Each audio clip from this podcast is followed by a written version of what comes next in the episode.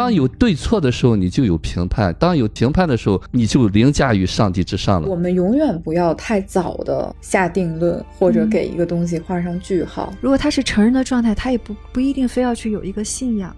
他可能也不需要一个信仰。我们觉得 Loki 会是一个什么样的走向，其实就是反映了我们是一个什么样的人。我们一直以为我们要寻找的是那个出口，其实你反过头去会发现，你寻找的是那个起点。我们每个人都被自己的一些观念、思想。所囚禁，大家每个人都只相信自己愿意相信的东西。两个人相当于在蒙着眼睛去破案，培养一个对自己的觉察，这是一个挺好的习惯。现实当中，我们经常会以一个正义的名义做一些伤害的事情。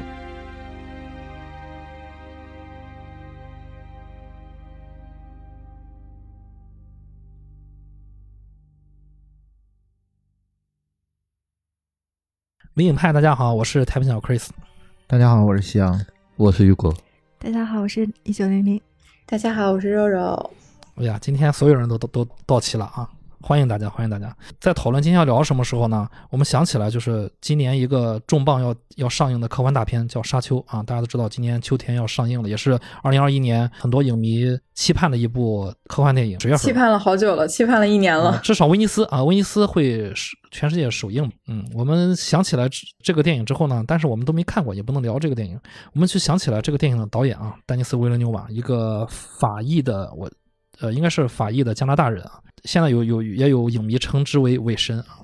韦神 韦神，就想起聊聊维伦纽瓦的电影，然后我们就选了二零一三年的美国犯罪悬疑惊悚片《囚徒》，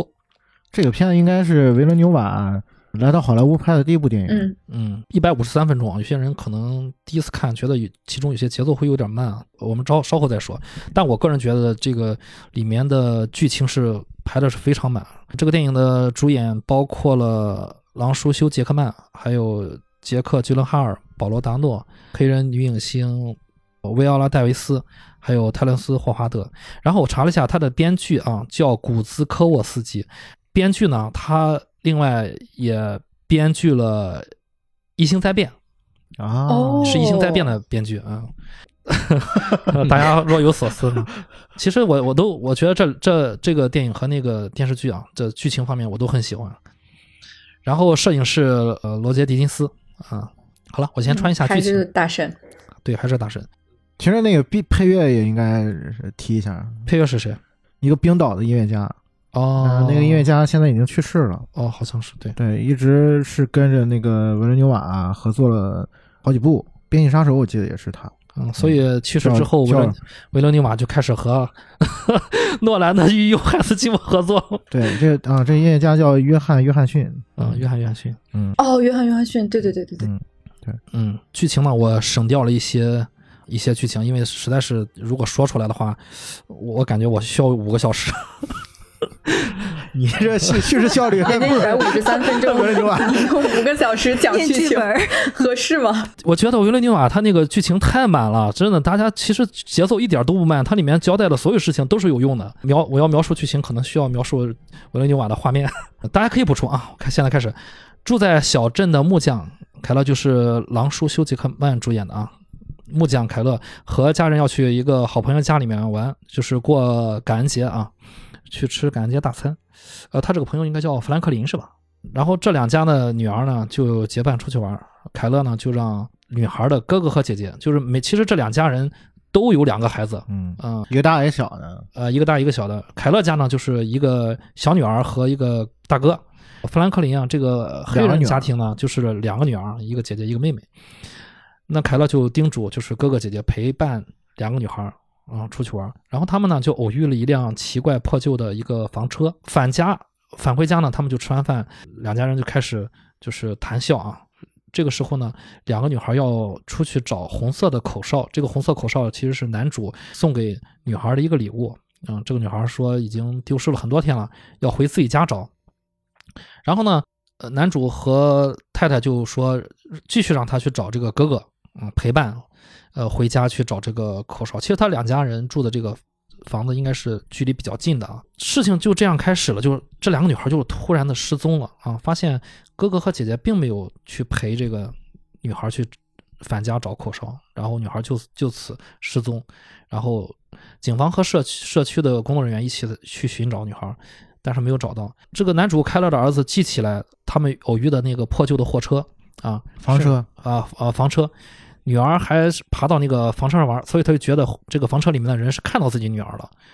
啊，就起了疑心。于是呢，警方就把重点放在了去调查这辆房车。很快在加油站附近发现了房车，然后就锁定啊，通知周边警察去支援。这时候，另外一个重要的角色啊，就是杰克·吉伦哈尔演的一个警探，叫洛基。他在感恩节独自在一个中餐馆吃饭啊，接警之后就过去了。司机发现警察，警察们靠近之后试图逃走，但是撞到了树上，警察就抓获了这个嫌犯。没想到嫌犯是一个弱智的少年 Alex。嗯，保罗达诺演的，保罗达诺演的啊，就是戴着眼镜的 Alex。审讯之之后呢，过了一天嘛，确定确定没有什么动机啊，也问不出什么，就释放了啊。但是这个释放的行为让男主人开了十分的愤怒啊，因为他一直处于在找自己的女儿这个焦急的心情里面。然后呢，警探洛基继续在社区进行查访了，他调查了很多的嫌疑人，以前有性犯罪记录的、儿童猥亵记录的。一天晚上呢，他来到这个神父家。看到这个神父喝醉了躺在地板上，然后他就独自进了神父家去调查，发现那个冰箱放置的地方不太对劲啊，就挪开了冰箱，发现下面有一个地下室，看到了就是死去的多年的一个干尸，这个干尸脖子上还挂着一个迷宫式的这个图案的吊坠啊，但是当时他没有留意这个这个细节。神父被带回警局之后，和盘托出了当年的事情。就是说，发现这么一个男人过来忏悔，然后说这个男人气势还是还挺嚣张，说杀了十六个孩子，并且后面需要呃还会继续作案，啊，所以说神父就把他囚禁在自己的地下室，让其自生自灭了。嗯，其实这个神父是这个州的，应该算是一些强奸猥亵犯的一个一个名单里面的一个人。对他也是，应该是以前也出过问题的啊，对于小孩下过手。嗯。啊，当然，在这个情节中，其实也呃透露出另外一个事情，就是警探洛基啊，杰克·吉伦哈尔演这个警探洛基，他其实也是一个孤儿啊，应该是在孤儿院长大的啊，是他和神父聊天时候呃说出来的。就是虽然这个呃神父说的这个这个连环杀呃杀手呢，他的一个作案手段和现在出现的这个情况是一样的，但是就是洛基还是找不到一些关联啊。对于这两个女孩的失踪，仍然是陷入了僵局。男主开了认定了 Alex 啊，就是绑架犯啊，因为 Alex 也释放了一些若有若无的一些事情嘛。就他说，他虽然跟警察没有说任何的话啊，警察认认为他无罪，但是他竟然跟开了说，我离开的时候他们哭了啊。这个他们是指女孩们那两个女孩，所以开了认定 Alex 一定是知道什么。所以就决决就决定了约上这个就是这个邻居好友，呃，弗兰克林绑架艾利克斯，然后刑讯逼供，私刑逼供，把他放在了自己父亲呃的一个老屋里面。这就牵扯出来另外一个事情，就是他父亲当年是一个狱警啊，在自己的老屋自杀身亡了。嗯，一直这个老屋被闲置着，没有也没有重新的装修，就一直这么放着。所以说，开了就决定把这个艾利克斯绑在这儿，算是一番毒打吧。然后逼供 Alex，然后也陆陆续续得到一些，呃依稀的信息吧，也不能说很确定啊。比如说，其中有一个信息就是说，Alex 提到了迷宫，Alex 只有一个家人，就是姨妈。呃，开了就决定去姨妈家，因为 Alex 住在姨妈家，去姨妈家去探试探这个关于迷宫的事啊。谈话中，他释放出了迷宫这个词，但是姨妈也没有给出结果。但是他在姨妈家无意中。看到了另外一个事啊，就就扯牵扯出来另外一个人，这个人我们暂且称之为蛇男啊，养蛇一个养蛇的。其实这个蛇男是洛基警官在这个追悼会上啊无意中碰到的一个人，这个人就是鬼鬼祟祟的啊，他觉得这个人可疑，后来得到线索之后，呃，抓到了这个蛇男，把他带回了警局，然后在蛇男的家里面发现了很多的黑箱子，里面包括一些小孩的衣服，呃，带血的衣服，然后包括很多蛇。后来发现呢，那些衣服呢都是从商场买的啊，有些甚至没有剪掉那个吊牌然后血血呢也是猪血，家里面墙壁上画画满了那个迷宫。但是这个这个男的在警局和呃洛基警官交流的过程中，其实我觉得算是洛基的逼得太厉害了吧，嗯啊，让他有点崩溃。崩溃的时候，他就夺了另外一个警员的枪，然后开枪自杀了。他夺的是洛基的枪吗？哦，夺的是洛基的枪，对，开枪自杀了。所以洛基就非常的懊悔，本来是一个有用的线索，呃但是所有的事情又悬在空中了啊，没有人就还是查不到这两个女孩在哪。但是他就是看到了一些呃，比如说迷宫的图画啊，找到一些线索。呃，这个时候呢，男主的那个好友啊，弗兰克林，他的女儿逃脱出来，啊，在医院醒来的时候，他看到了凯勒，凯勒就问他说说，就是我的女儿在哪儿？就是来问，呃，哎，他女儿叫什么？我忘记了，问自己女儿的行踪。然后 Joy 好像是 Joy，然后这个小女孩啊，黑人小女孩就说说当时你也在那里，就说其实他们被绑的地方，凯勒是去过的。嗯那凯勒就想起来了，所以就立马就是开车去到了这个姨妈家。嗯，就是他这几天去除了这个地，他爸爸家、他自己家、他朋友家就没什么去，就没没再去别的地方。那肯定就是只有一个地方，就是那个 Alex 跟他姨妈住那个地方。嗯，嗯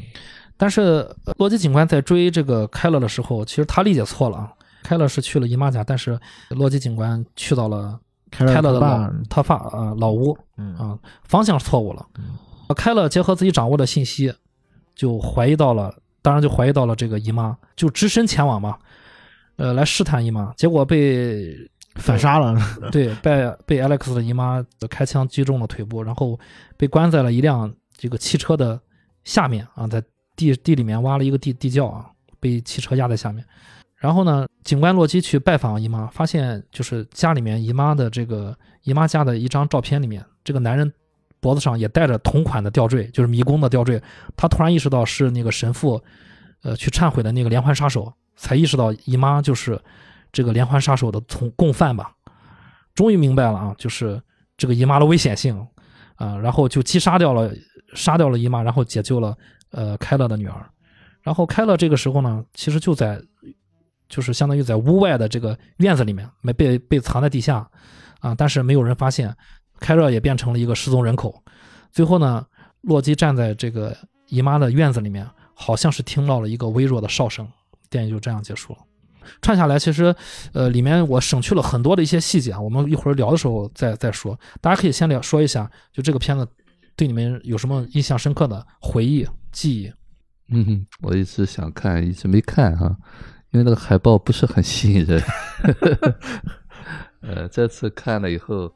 呃，感觉还是拍的挺好的啊、因为它里头有些宗教的成分在里面。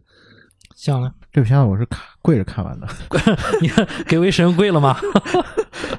就是我第一次看这个片子的时候，真的是惊为天人。其实这个故事，尤其是现在再去看的时候，你会发现这个故事其实是特别简单一个故事。就是主线是很简单的，对，它主线非常非常简单，嗯甚至包括它这里里面就是两个人物，呃，两条线，它它是故意给做成了两条线。其实它两边都讲讲的是一个事儿，就是那个 Loki 跟 Keller 这两个人嘛。然后你就发现，其实你要是捋这个剧本的话，你发现这个故事实际上是非常简单的，但是导演就是大量的堆细节，然后再加上他一套非常牛逼又完整的视听语言，就把观众一步步带进去，你就根本就没有功夫管这个故事到底是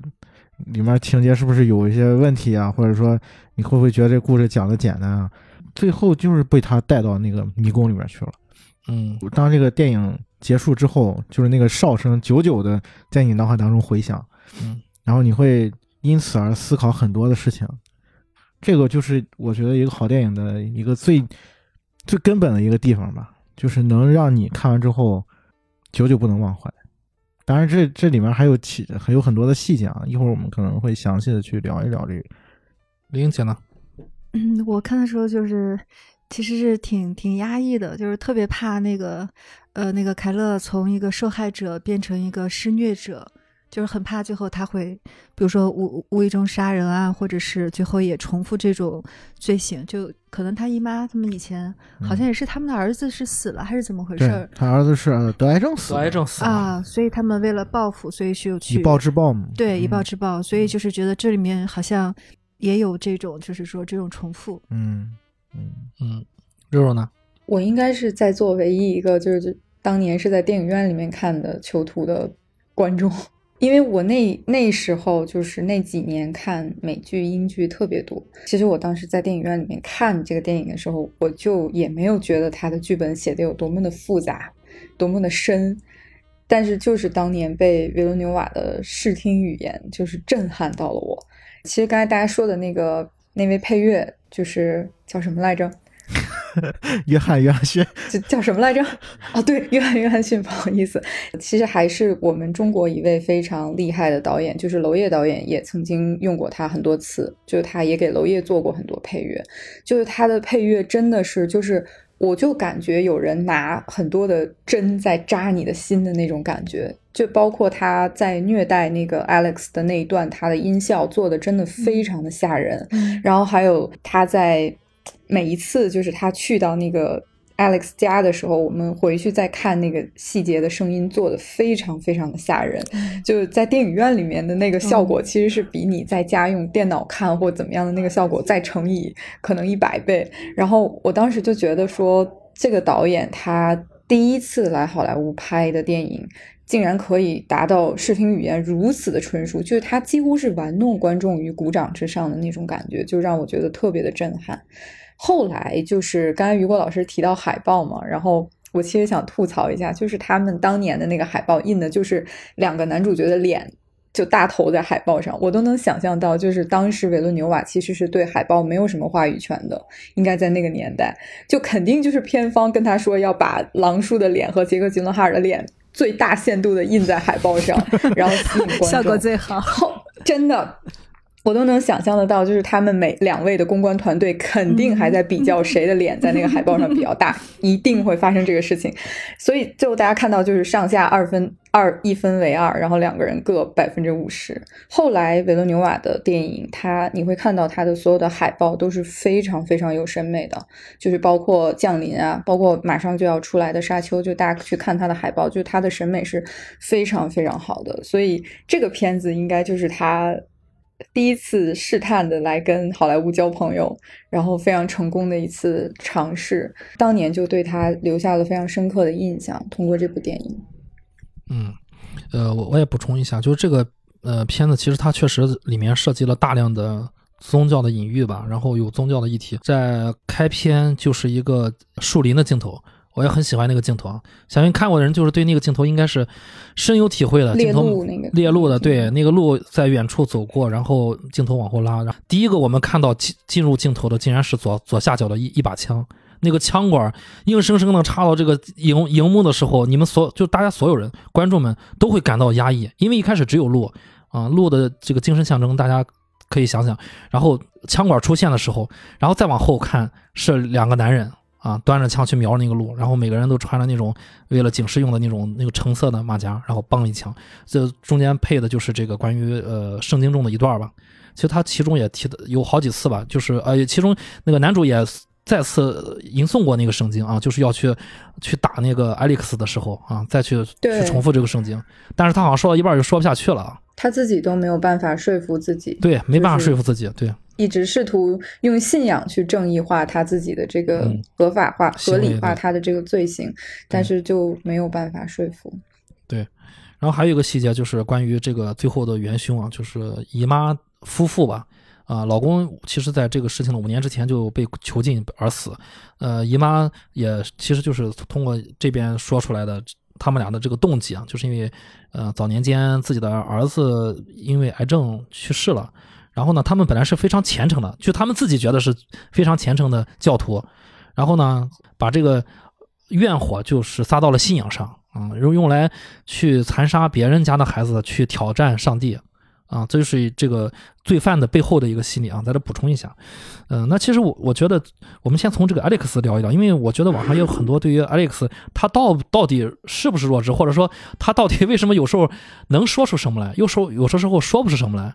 测谎仪也测不出什么来，就你们怎么看 Alex 这个人？他就是一个被就是所谓的姨妈所控制的一个孩子，姨妈姨父其实就是养父养母。嗯，对，因为他是他们第一个绑架的孩子嘛。嗯，然后 Alex 其实实际上是他原来他们那个孩子的名字。对，对吧？然后他死去的孩子。对他，他姨妈后来后来说，我已经不记得他原来这孩子叫什么名了。孩子的一个替代品。你看他包括那个养蛇，养蛇的那个呃是男的啊，对他也是就是在被绑架的期间，其实是受了很大的损伤的。就他们用的那个应该算是麻醉剂吧，应该是会对大脑产生很就是很多不可逆的一些损伤。所以这个艾利克斯也是也是你会感觉他在这个过程当中受了很大的伤害，然后包括。就是他只有十岁的智商嘛，嗯，然后其实有一幕我觉得特别的让我印象深刻，就是他拎着那个姨妈那狗，然后就是晚上的时候，这不是出来遛狗嘛，然后他看四下无人的时候，他就把那狗啊拎拎起来，虐待那个小狗嘛。其实那一幕后来就看完电影之后，你会再会去想，就是那一幕其实也感觉好像跟那个蛇男差不多，就是有一种在重复、在重演那个。他们那些虐待小孩的那那个过程，有的时候他为什么提供有用的信息呢？这也是他看到的呀。就是他，那就是说，你看，他既提供有用的信息，但是在男主这么折磨他的时候，他又什么也什么不说，因为他不知道什么有用，什么没用。他提供有用信息，可能都是他无意中说出来的。他也不是说故意要隐瞒，他如果知道说了这句，他能把他放跑，有这个逻辑，他就说了。就是在他的，因为他一直在这个家庭里面生活，就是他没有所谓的我们传统意义上对，就是善恶这个观念，就他不觉得说是非观，对他不觉得他所谓的这个姨妈把这个孩子拐过来是是一个很罪恶的事情或者怎么样，就是他没有这个观念。所以他不觉得给他提供所谓的这些有有用的信息是，是好像是，呃，是做善做好事的，或者说是呃去解救这个小女孩的。他后面也有提到嘛，就是他后来被呃 Loki 救了之后，他不也说嘛，就是他说他为什么会被绑，其实他说的是他自他小的时候那个经历嘛，就是我其实就是想找他玩儿，嗯，就是他一直都是这种感觉，就是他是一个孩子。会不会就是说，他也一直在受虐待？就是比如说，十岁孩子的智商，十岁孩子是知道这个。我女儿也十岁，她不会不知不能说出这些事情来。可能就是他那个脑子一个受了比较严重的损伤，支离破碎。再一个，是不是他你妈也有一些办法，就是你不能说出去？嗯，对，控制。对我那个玲说到这儿，我想起来啊。就是他其实带着狗子去遛狗的时候啊，他把那个狗提起来之前，他其实最主要是回头看了自己家的窗户有没有人。那自己家里面其实只有姨妈，他就是回头看姨他姨妈有没有在看他。嗯，他确定姨妈没看他之后，他才把狗提溜起来去去虐待狗啊。有而且有的时候他姨妈总在就是在比如说呃开了在的情况下，或者说那个警探 Loki 在的情况下，他姨妈就会守着。去去守着这个这个这个 Alex，嗯，然后比如说像就像是有意无意的恐吓 Alex 那种感觉。我举个例子啊，就有一次那个我记得是警探嘛，去问 Alex 的话，说你你到底有没有跟那个男主说过，跟凯勒说过一些别的话？他在暗示你说过你我走了之后女孩就哭了嘛？他想去去问 Alex，因为这个这是这是对于警探 Loki 来说第一次出现一个疑问的地方，就是为什么我审了他半天他不说？然后你一过去，他就跟你单独说了，我们都没听见，这是怎么回事？所以他去问 Alex 的时候，他跟他姨妈说：“你可不可以离开，我单独和 Alex 聊一聊。”然后他姨妈走的时候说了一句话，我是看了两遍之后才意识到，他姨妈说：“好，我就在隔壁屋。”对我总是觉得他姨妈是在也是在有意无意给他压力的，一定的。就你们怎么看他呃 Alex 和姨妈之间的关系？就是到底是？更像是一个控制他的人，还是更就是里面到底是恨恨爱恨交织呢，还是什么样的？我觉得 Alex 真正可怜就是可怜在他其实并没有办法区别，嗯，自己什么时候是在被控制的，或者什么时候是不被控制的。因为我觉得可能我自己的理解啊，就是因为雨果老师可能更加专业。就我觉得，你看他姨妈有的时候会甚至把他放出来，就他会让他自己去遛狗。他不会像囚禁那些女孩一样去囚禁 Alex，是他已经完全知道说这个人已经在我的控制之中了。嗯，所以当他偶尔会冒出一句话，就如果你从编剧的角度来讲，这个一定是编剧让他在那个时候讲出那句台词。但是如果你从人物的逻辑上来讲，就是他其实是在自己有的时候能够表达的时候，他会去表达一个事实出来。嗯，就是他说的那句话，他说：“当我离开的时候，他们开始哭了。”其实就是一个客观的事实。嗯，他并不。觉得他没有能力去判断这件事情是对的还是错的，是有问题的还是没有问题的了。他只是在自己能够表达的时候把那个东西表达出来了。所以我觉得那一瞬间是特别可怜的。就是你如果从他的角度去理解，就是他内心应该是有很多很多的恐惧，然后很多很多想要表达但却无法表达的。东西，因为他的意识是混乱的，他的记忆也是混乱的，就是很可怜，有点像行尸走肉一样，就是他也没有名字，他什么都没有，没有自我，但是他就很安全，因为他说什么，姨妈都可以说他是个傻子，谁都不会相信他，除了那个父亲坚持的认为他说的是事实，所有人都会觉得他都他说的都不是真的。当杰克·吉伦哈尔第一次去他家，然后跟他单独在说话的时候，他还用了就是审讯里面经常会用的一种手段，就是威胁。他说：“如果你不跟我讲实话的话，我可能会把你的姨妈抓起来。”嗯，但是如果当你知道了电影的结局的时候，你再回去看那一场戏，你会非常的心疼 Alex，因为。这个人明明就是一个这么多年来一直待在他身边的一个恶魔，然后警察在这个时候还揣测他们两个是非常亲密的亲人关系，然后还用这种亲人关系去威胁这个孩子，我就觉得很难过。他可能在那时刻听到那句话，说：“好，我正好不说了，你正好把他抓走好了。”对，对啊，就是他如果内心真的有一些逻辑或者一些理智，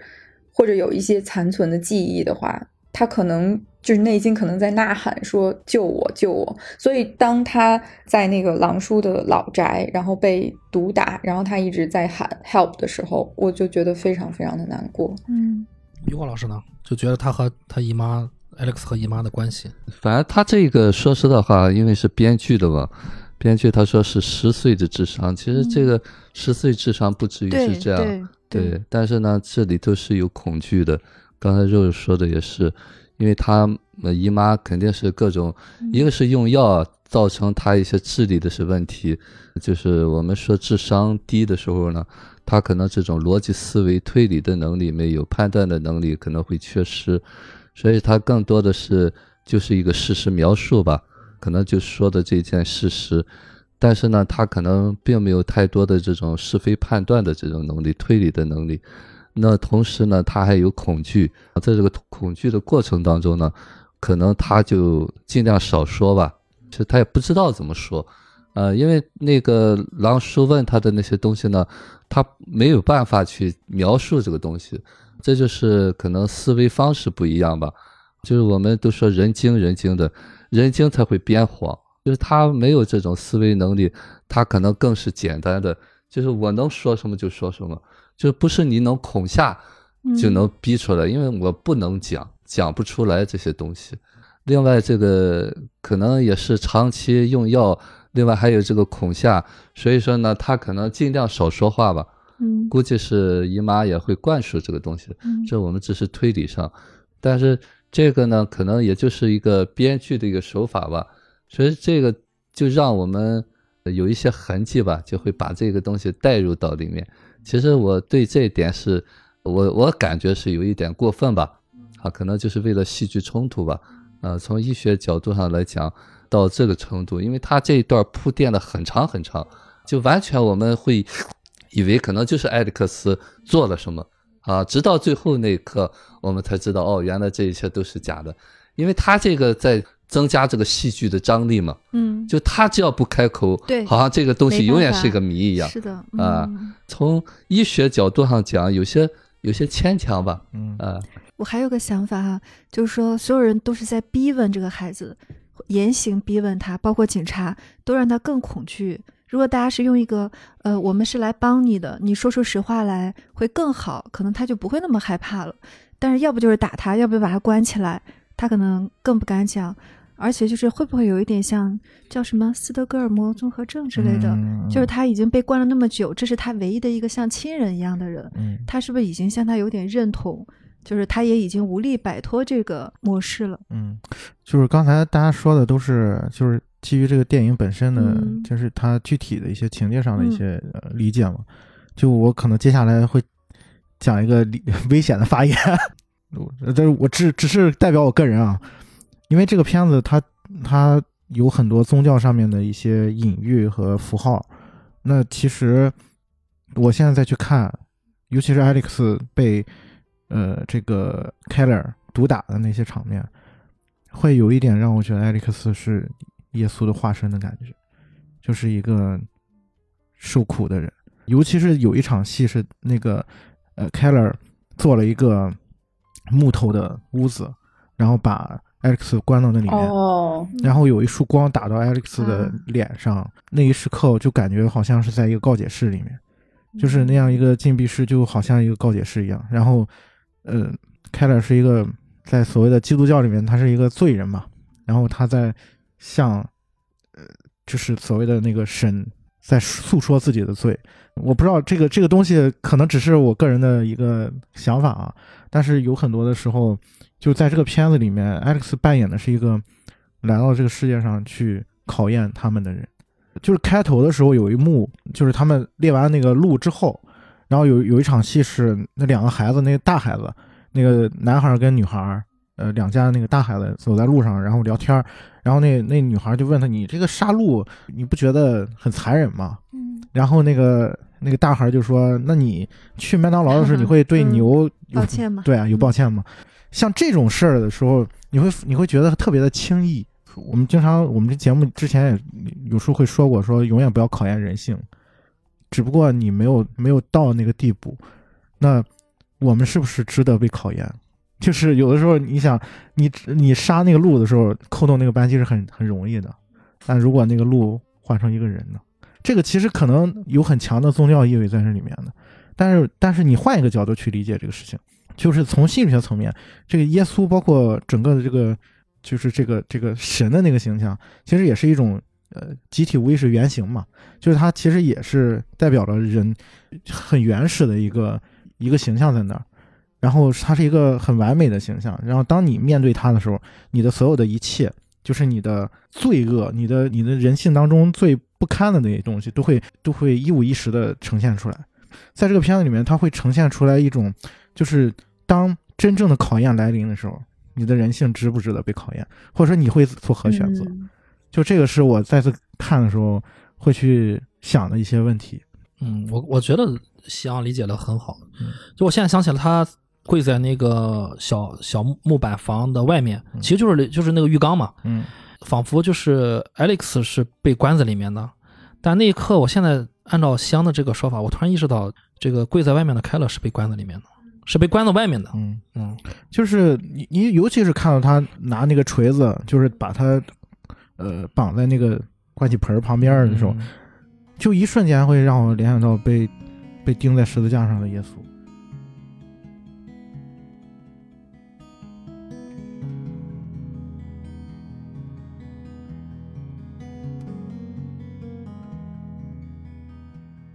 嗯，那说到这儿就就谈到这个男主凯勒嘛，我觉得这个电这个电影里面有一个转折点啊，就是挺重要的，就是之前呃女女孩失踪，父母去寻找，但是从自从就是凯勒把那个 Alex 掳走之后嗯。啊，其实他怎么掳的没有交代啊，只是夜间的那个小道去遛狗的时候，他俩有一个交集嗯。啊，拿着枪指着他，从那之后他就把 Alex 掳走掳走了，这个电影就发生了一个一个一个大的一个冲突吧，他从一个受害者变成了一个所谓的这个施害者吧，啊，他掳走了别人的孩子，嗯，但其实我们回想起来，就是他在掳走 Alex 之前，他做了什么呢？其实他先去观察了 Alex，Alex 从屋子里面出来之后，往回看了看，然后拿起狗来，看似把狗提起来虐待了一下，其实也没有也没有很虐啊，但是确实是一个虐待的行为吧。然后后面啊，他过了马路之后，Alex 唱起了那个《铃儿响叮当》那首歌。其实这一系列，如果如果我们冷静的时候，我们想，这其实就是一个小孩低幼的行为。对，如果他是一个惯犯的话，他是不可能在在室外、在公共场合去做这种事情的。对吧？是的，是的，对对，只要他只要冷静的话，大家就会发现 Alex 是一个低幼行为的一个，甚至比他的年纪是不符的，会产生疑问。但是那个时候，对，你你反而还会去思考说他为什么会在一个就是大马路上就突然开始唱起他女儿唱的歌，但那个时候的他只能相信他想相信的东西。对，男主如果那必须要就是找到找一个理由，找对对对。其实男呃，这个电影里面很多次很多次，男主都有机会把自己看到的告诉洛基警官，可能结局就不一样了。包括最后他自己去莽撞的去处理去找姨妈的时候，如果他多说一句话，对吧？啊，当时当当时他已经不可能说出这种话了，那否则那就不是他了。就他有多次机会啊，去把自己的看到的东西告诉警警察、警方，警方可以理智的去分析，事情可能会有会有不一样的结果。如果警方知道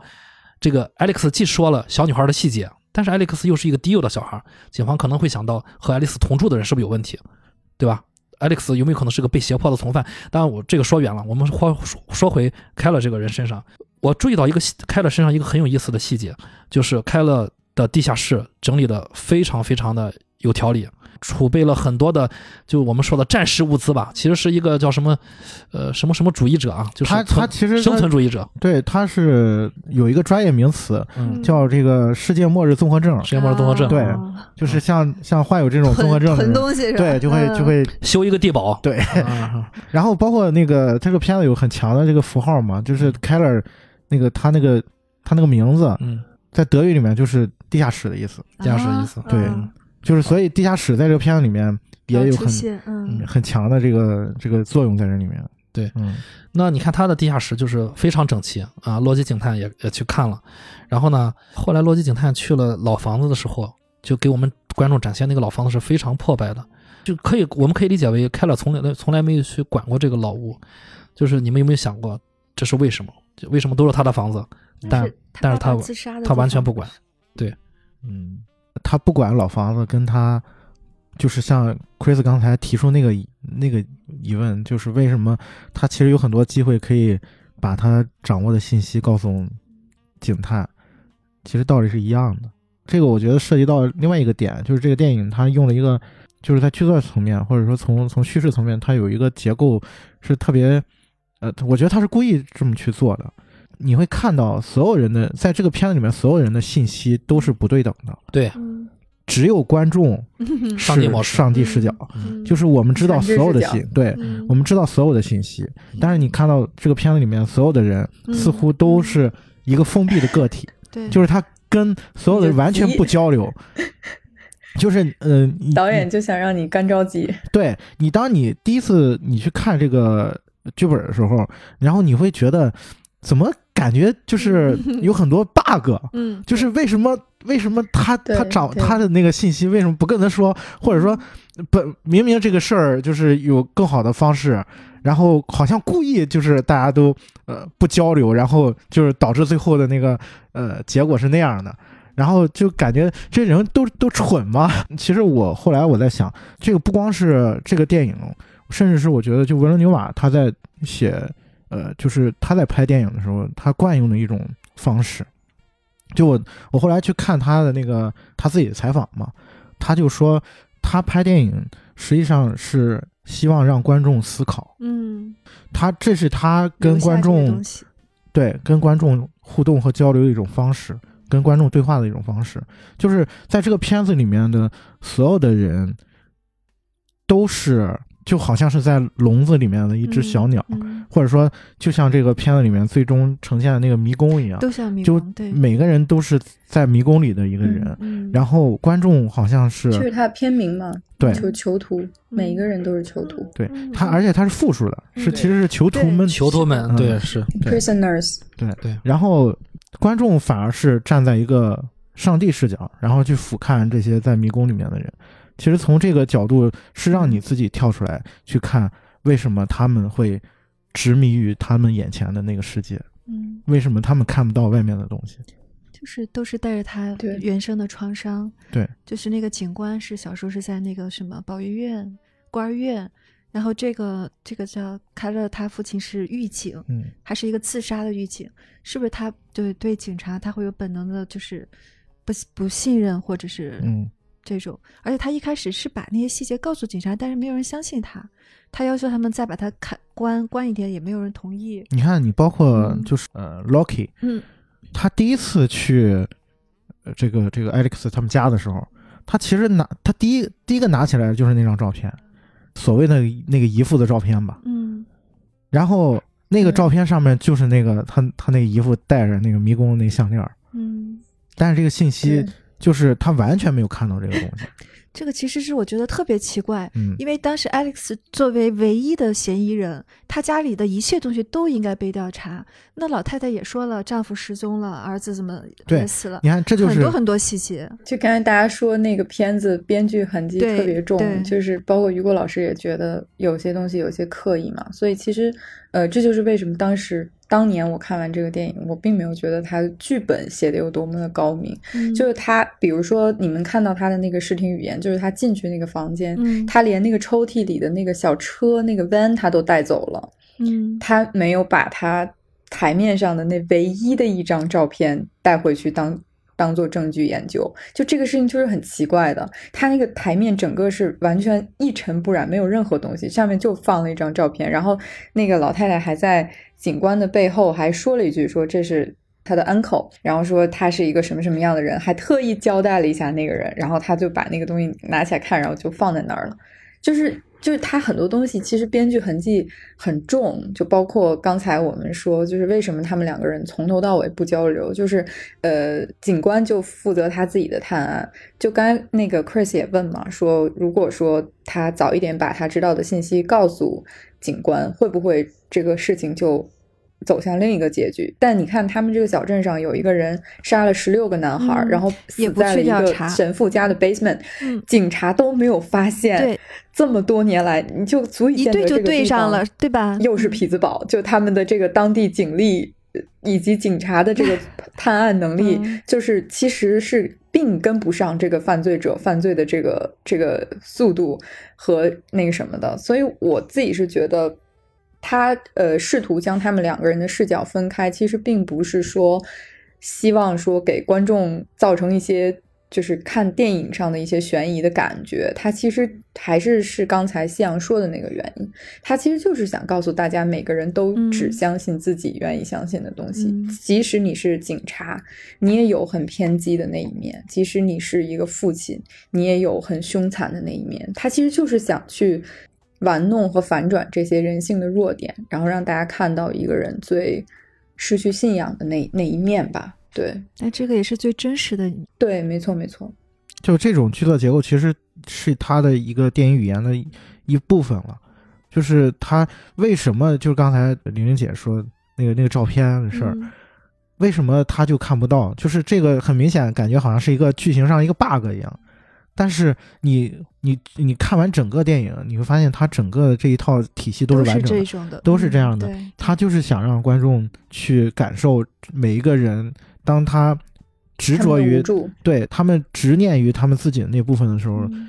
就是他们迷失在自己的那个那个世界里面的时候，就是他是听不见、看不到外面的一些信息的。当然，这个这个可嗯能一会儿我们跟就是呃要聊人物的时候，可能会嗯会聊一聊。但是这个才是真实的世界，就是怎么样的，就是全都是大家都是碎片。其实我觉得那个就是 Loki 吧，Loki 是去了 Alex 家，他看到了那那张照片，不是吗？嗯其实我觉得还有一个原因啊，我不我不知道，因为但是我的我说这个可能没有展现，就是 Loki 和那个 Alex 都是孤儿，嗯我觉得可能是有这个原因吧。啊，他始终就就是有，再加上那个 Alex 一直就是神神叨叨的，其实警探是能看出来他他这个智商是是不够的。嗯，警察警探是相信的，而且都测过了嘛，所以说这方面他是说得过去的。加上他俩都是婴呃孤儿，然后呢去到之后呢，发现哦这个寡妇吧是一个老太太，手无缚鸡之力，然后又是他的姨妈，又和他没有什么关系。呃，再加上 Alex 是个孤儿，所以很多事情他就想当然的就一下就略过了。然后他姑妈说那个姨父是大吵之后离家出走，嗯，但这这个解释也也还合理，挺合理的，啊、被抛弃的。我觉得还可以，所以说可能一些细节就这么被扔掉了。但是那个警探其实，呃，我觉得他工作能力是挺强，变就是他把那个拍照啊、记录啊，就记录到各种小本子上。后面能破了案，其实当然是不是他主要破案，其实就是一些巧合吧。其实也得益于他记了在本子上记了很多东西啊，照片他他都收集好了什么的，得益于这个。嗯，还有一点，这个警官他有个先入为主，他觉得那个蛇男才是真凶。所以他进了蛇男之后，他的线索就往这边偏移了。于老师怎么看？就是关于开了这个人，男主这个人。嗯，刚才大家说到这个宗教哈，刚才信仰也说的，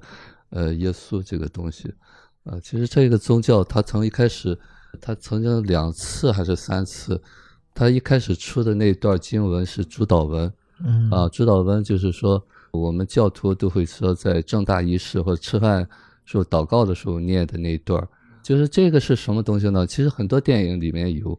啊，我记得《小岛惊魂》里边也是，手拉手的时候都会念那道那段主导文。说到宗教啊，包括耶稣被钉十字架，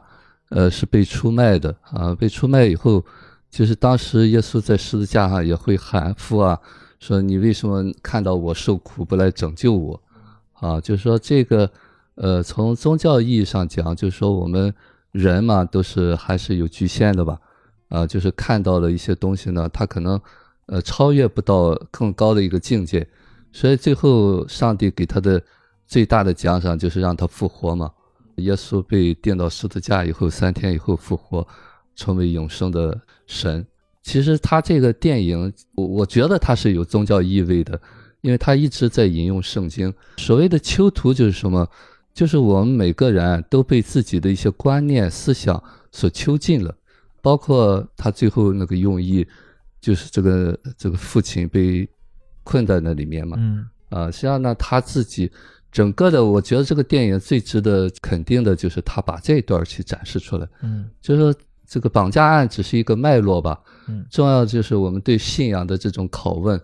呃，其实不是对，不是包括这个姨妈哈，就是。现实当中呢，我们很多人，啊，说到这个信仰，我更愿意通俗的讲，是你的小孩在信，还是你的成人在信？啊，小孩在信的话，他就有所求，有所求的时候，就像我们之前也说那个例子，就是发大水，有一个人一直等着上帝来救他，结果上帝派 就是一个船来救他的不上，一个船来不，最后死了以后，他就问上帝说：“你为什么不来救我？”啊！上帝说：“我派了三次人去救你，你都不去。”这讲什么意思呢？就说你是不是真的信？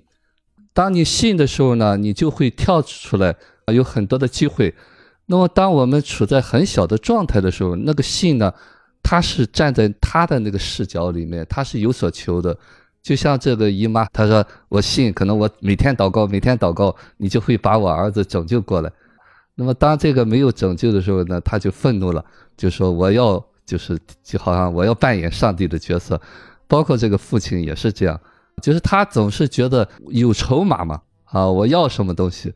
那么真正的信仰就是什么？信是这个宇宙万物啊都是自然规律的，那么这叫臣服。当然现实当中真正的能达到的这个还是少数。所以，在这个美国，他和加拿大这些西方国家拍出这样电影，因为他们的那个基督教、天主教就好像是一个就是集体的那种信仰一样，所以说他是对这个的拷问吧。拷问的这个过程当中呢，实际上呢就是在想，就是我我个人在看这个东西的时候，我就看得很清楚，就是说他这个信仰，可能大多数人都是处在一个。包括我们现在就可以这么说，迷信吧，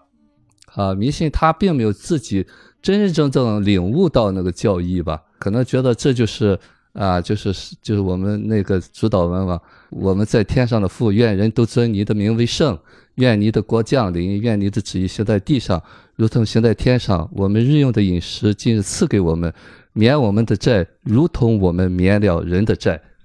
其实他这个话就是什么呢？就是这一切的东西呢，就是我们都要赦免掉。但是呢，很多人他就是要求自己，并不是他自己能够做到的。当然，现实当中能够做到的，就是真真正正站在上帝视角上的人，可能少之又少。就是你所以说现实你没到那考验的那个对，那个还没到那个能力，所以说呢，就变成了一种要求，嗯就是赦免。就我说，你不能让小孩赦免，就像不能让小孩感恩一样。幻觉，哎，他达不到那个境界的时候，他做不到赦免，也做不到感恩。所以现实当中呢，我们总总是在要求要感恩、要赦免、要孝顺。其实这个东西呢，我经常说，当你到了那个成人状态的时候，你自然就做到了，这不是一种要求。啊，信仰也是这样，总是说，哎呀，这是我们是有罪的。就很多人他会背圣经背得滚瓜烂熟，但是呢，他真正达不到那个境界的时候，就是我们看到的都是自己想看的。所以说这个东西呢，才就是我们现实当中每个人就在自己的视角，包括那个黑人的夫妇，其实他知道了那个人他在做那件事情，那么他就后来那个老婆就说嘛，就我们等着吧，等着这个结果就行了。那么在这个过程当中呢，就是现实当中我们经常会以一个正义的名义做一些伤害的事情，就像一开始拿枪打那个鹿一样，他以为我念了这个就可以了。当然了，他到那个程度，他只能这样做。那么有的人不打，不代表他没有那个恶性，只是说那一刻恐惧。那么真真正正的，你到了那个慈悲的时候，真的你就不舍得去打，那是一个生灵啊，那就自然你就不会去怎么样啊。就之前也讲笑话，说那个信佛的嘛，说三净肉，说的就是这个人去买肉嘛，就会悼念说的。猪啊，猪啊，你莫怪我，不是我要吃你，是他要杀你。然后屠夫也会说：“猪啊，猪啊，你莫怪我，不是我要杀你，是他要吃你。其实就是合理化嘛”。哎，对，说实的话，那你要为这个行为负责，不是说你不可以吃，你这刻吃了，你要知道你是在做了一些事情，你要承担这个后果。但是呢，大多数人都要那个正确啊，要那个心安。啊，要不被别人说评判，所以说这个东西呢，更多的是出于恐惧的。呃，说白了哈，真的我们现在，可能大多数人还是在这个状态里面吧。只是说好的好的片子，会让你有所醒悟，会让你换一个视角看。我们一直认为正确的东西到底是正确吗？我们为什么那么强调正确？我们害怕什么？其实这个东西就在讲你怕什么东西。这个这个父亲就是把所有的东西都准备好了，为啥？害怕呗。你你能保证一切吗？啊，你把那个东西修得很好，一个地震没了，我们都以为我能做什么东西，所以说这个东西呢没有办法，他处在那个，当然那个说到那个旧房子，我估计可能是和他父亲上吊，哎有关系，他不愿意过去。呃，其中还有一段台词，可能你们。注意没有？他老婆说嘛，嗯，说你一直说给我们安全感，说这个东西你能呃给我找回来这个女儿吗？嗯，就是你能给谁安全感？安全感不是你给的，对，是我们自己的。嗯，好，所以说他在扮演那个角色啊。当然，我觉得这个电影最大的意义就是从这个视角，其实案件不重要，重要的是我们能不能呃看了这个电影有所领悟啊。我觉得这个电影的价值在这儿。嗯。刚才雨果老师说他那个父亲的那个房子，我脑子里的画面就是他父亲也是个狱警，然后他把他带到那个老房子，然后他在那里面也像个狱警一样，就是毒打呀、逼问啊。老房子变成监狱了，就是对，也有一种好像他去强迫性的重复他这种他身上的这些东西。就是于果老师说你是儿童的，你是孩子在信还是成人在信？我就想起了那个之前看维伦纽瓦的那个访谈，他说了一句非常非常重要的话。他说：“我所有的电影都在都在都在讲一个事儿，探讨一个主题，就是是谁在控制你的内心？嗯，是你当下的意识，还是你的过往？嗯，就是他说他所有的电影的主题都是这样，是是很明显的。对啊，《银翼杀手二零四九》也是这样。嗯嗯，就是这句话，我觉得非常非常重要，对于他对于理解这个片子，包括。去理解我们每个人的感受，对，就是其实我觉得他说这句话，也跟于老师刚才说那个是是一个道理。嗯，就是所谓的过往，就是你不能接受那些过往，你就变形成了一个防御的模式。对啊，就是这个模式左右着你，就像有色眼镜一样。嗯啊，所以我们都是拿这个东西去套，就套到什么东西呢？都是你想套的那个东西。所以说，就在找我们已有的答案。嗯嗯，我还记得凯勒在呃影片的开头阶段，他跟他儿子应该说过啊，抱最好的希望，做最坏的准备啊，应该说过这句话。然后那个，当然洛克呃洛克警探在那个电影的结尾，其实最最后一句话，最后一句台词也是这句话。开了在说这个话的时候，我觉得他们他是没有理解完完全理解这句话的。啊，就是抱最好的希望，做最坏的准备。他所谓做最坏的准备，就是我去修了个地堡，然后准备了很多的东西。但实际上，当那个那个那个女儿的失失踪来临的时候，他发现说，原来是有更坏的事情会来临，但是没有，他心里面是没有做好准备的。他那个做好准备，我记得他这这句话其实最开始是，就是他爸爸跟他说的。啊，就是他前面他他跟他儿子说这句话的时候，他他是说你爷爷跟我就是你爷爷曾经跟我说要做好准备，嗯，所以你你要做好准备。其实他是用这种语气去说的，嗯嗯。嗯，这个其实有重复在这里面，嗯，但是我我就觉得这个做最坏的准备，其实和他这个人信信教这块儿是有冲突的，嗯，他所谓他的那种做好的准备和他的信仰是有冲突的，嗯，他并不真的信仰，嗯。就刚刚于果老师说是，我也在想，如果他是成人的状态，他也不不一定非要去有一个信仰，他可能也不需要一个非得有个信仰了，他做什么就是顺顺着本心，就是顺其自然。嗯，但是也有网友提问说，嗯难道我作为父亲啊，就是我什么都不做吗？嗯他有些网友就就说，呃，开了做的对，他是是要靠自己。因为因为就是某些事情的来体现说，因为警方警方他没掌握那些事儿嘛，就是警方没有至少警方没有听到对 Alex 说的话，嗯，那我总我听到了，我总不至于什么都不做吧？所以大有些我看网上有些声音就说说那个开了靠自己也是对的。我我很能理解，因为他一直在说第第二天、第三天、第五天，就如果我我的孩子失失踪了，哪怕我小狗失踪了，你想他五天如果是没有水、没有什么，你都不敢想，这个时间耽误不起，警方可能还在那慢慢查，这个我能理能理解他这个急迫。其实这也是现实当中很多人，嗯，就是所谓的借口嘛。我是这么理解哈，就是说所谓的臣服啊，很多东西。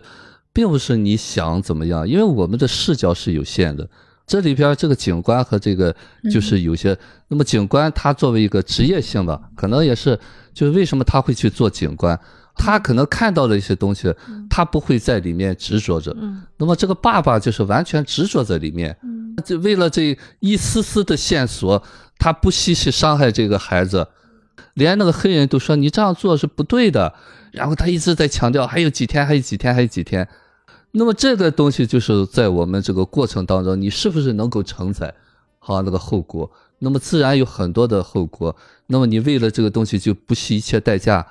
那么你在不惜一切代价，你有没有对别人造成伤害？那么别人也是这样对你呢？啊，那是这个弱智，你就因为那个弱智，你就可以这样对他吗？嗯，而且他其实开了，在这个过程中啊，殴打这个 Alex 的过程中，其实他也开始酗酒了。嗯。要不然他也下不了手，可能。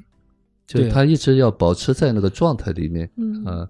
他可能还是从他那个父亲，嗯，就没有讲父亲为什么狱警最后自杀了。其实，其实你你你，大家有没有发现一个很有意思的事儿？如果这个片子只剩下 Loki 一个人的话，嗯，大家可以想一想啊，就是如果把 Keller 的所有的戏，嗯，就是他所有的这些戏全都删掉，大家想一想。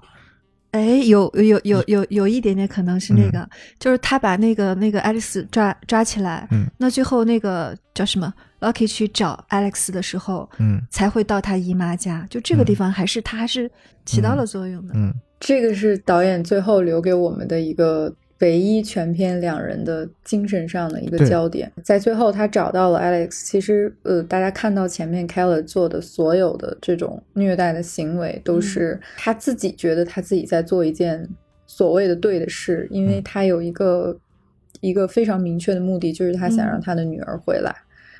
其实他抓错了人，但是正因为他抓错了人，最后他们才会想说要去通知他姨妈。而且那个 Loki 他还是很不情愿的，就是被派了一个任务，说你去他们家告诉他姨妈。嗯，然后他到了那儿，他才发现了这个不对劲儿。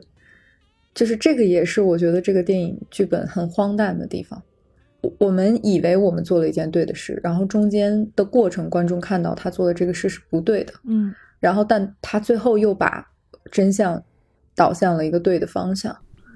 就是 人生的无常，它就是发生在这种就是对与不对之间，没有任何一件事情是说你可以用一个唯一的标准去判断它是对的还是错的，它是正义的还是邪恶的。嗯，因为他们每个人对他对警察来说，我破案是最重要的。所以当他发现那个蛇男，他到最后是不接受他们说那个蛇男不是凶手的。他他在那个呃房间里还有一段，他跟那个搜证的人有一段很激烈的争执。他就说：“你现在是在告诉我说他不是吗？他是不接受的。”对对。所以他的目的是我就是要破案，close case 是我最唯一的目的。嗯。但是对于 Keller 来说，他的目的是我要让我女儿回家，或者说我要让我女儿活着回家。这个对他来说才是。我做所有事情的最终极的那个目的，就我觉得他们每个人做的事情都是在他们的视角都是合理的，但都是有局限，也没有办法说对你你虐待他，因为我们看到，我觉得观众最痛苦的是在这个故事里，观众是全知视角，是的，就是你相当于是非常客观的看着他在做一件很错的事情。他在虐待一个他永远都不可能从他那里得到真相的一个人，但是他以为就是凶手，嗯，对，所以导演他在折磨的是观众，嗯，不是在折磨他的主角，因为他的主角在他们的那个行动线上，他们自己是用一句很不太对的话说，就是他是自得其乐的，他沉浸在他自己设置的那个情节里面，他觉得他自己做所有事情都是对，都是对的，真正痛苦的是观众。我觉得这个是维维伦纽瓦最高明的地方吧，包括大家看他后来的作品《降临》，其实也是这样的一个故事，就主人公在他们的故事里面完全是不自知的，而观众作为一个全知视角，他你能感受到的痛苦其实是比角色要大非常多的，因为你知道这个故事的结局是什么，你知道他最后人物会走向怎样悲剧的命运，嗯，就这包括他在最后，明明就是我们知道那个狼叔已经被困在地下了。然后，但是那些警察还是到点儿，他们就下班了，说那个啊，天气太冷了，我们不想挖了，然后我们就走了。就是最后，你就是很绝望的看着他们就就离开了，然后那个日子就一天一天的过去，然后他可能就是被活着救救出来的几率越来越小。就是他到最后最后一刻，他还在折磨他的观众。就这是我觉得导演他用他的电影语言，他想要试图达到的一种效果。嗯，其实我要接的就是说这个话哈。其实我参与这个节目的这个初衷，就像这个是一样，啊，就是我们呢现实当中呢，可能经常就会像这个角色一样，在里面的时候，就是我说在那个早年的状态里面的时候，你完全就是你觉得你做的都对，或者说你能做的可能就能做到那些。那么我们做节目就是什么东西呢？做节目就是让我们知道。我们某一个时刻困在某一个点上，那我知道，那么在那一刻，我说这叫后知后觉啊，就我们在解读啊，解读他当时是处在一个什么状态里面。当我们对这些东西有更多的理解的时候呢，我们就有可能做到当知当觉。那一刻呢，就不会在那个很幼稚的那个行为里面待着。这才是我说我愿意参与这个节目。就是不管听众能不能理解到这个程度哈，就是我在做平时这个工作的时候也是这样。可能你跟他讲了再多，他还在重复，但是我相信有一天他会出来。我的学员经常说：“我有改变吗？我有改变吗？”我说：“你有改变，你能明白了，这就是改变。那你哪一天能出来？我相信会的。但是你不明白，你就不可能出来。”所以说呢，我希望就是说听友啊，就是我们每一个参与的人也是这样，包括我自己。当我们进入到那个状态的时候，完全是不自知的。就是我们说这个良知嘛，就我觉得这是对的，我在做对的事情。所以我说没有对错，千万别说你做对了，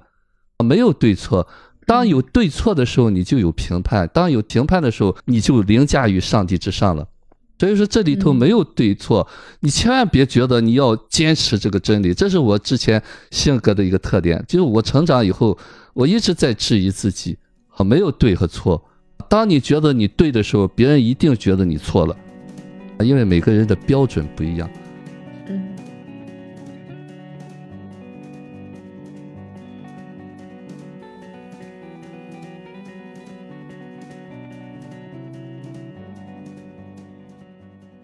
刚才分别说到了那个 Keller 和 Loki 两个人，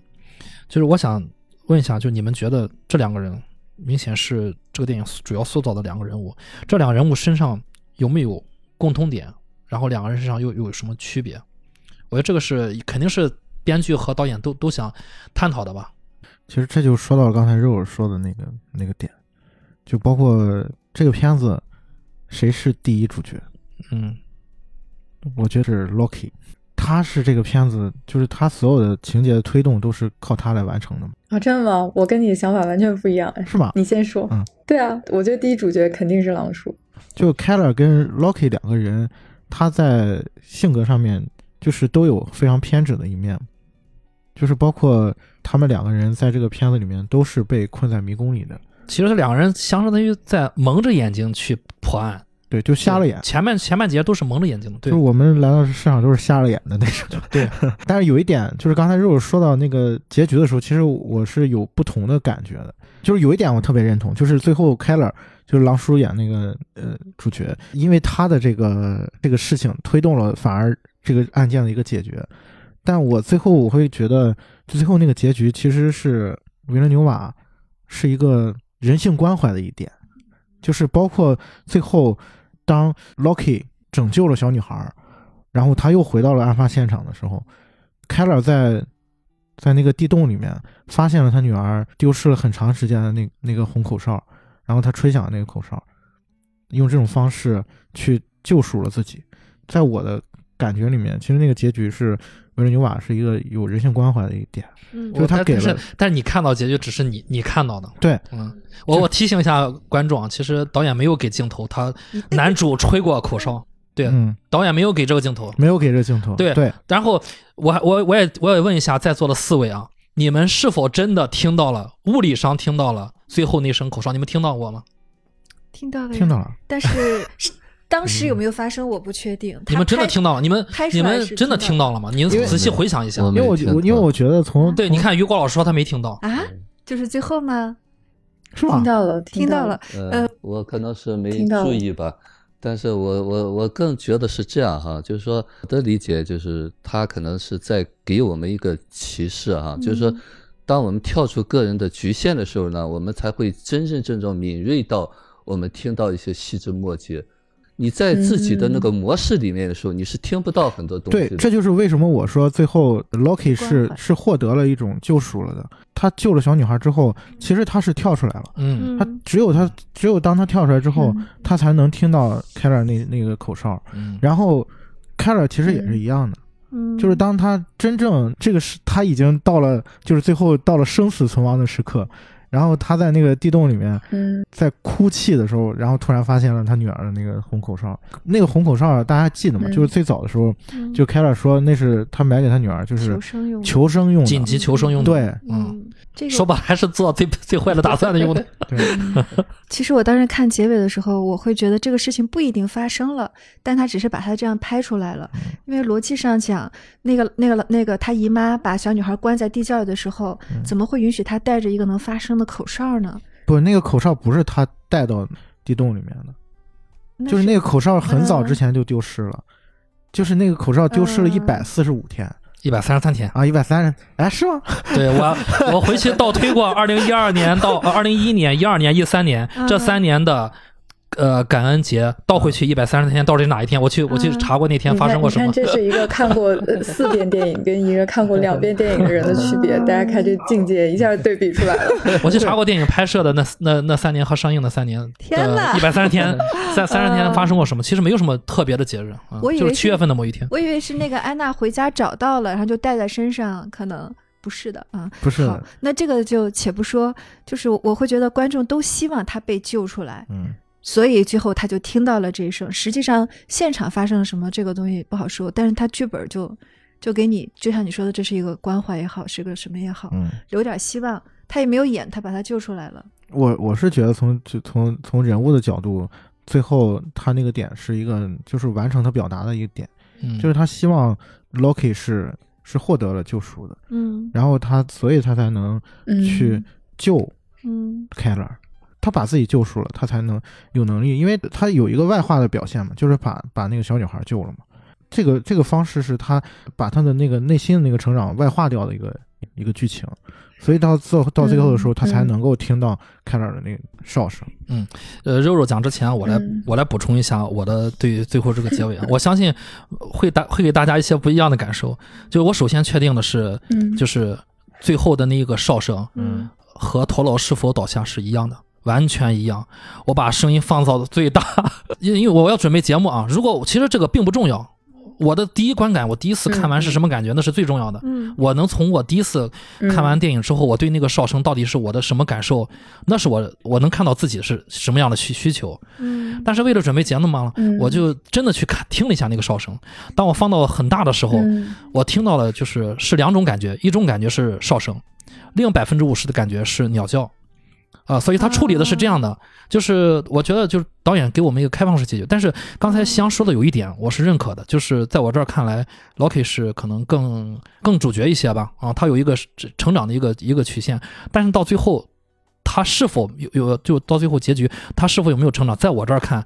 我是持开放态度的。为什么呢？我给大家捋一捋啊，Loki 在他之前他一直感觉男主是绑架了 Alex 的。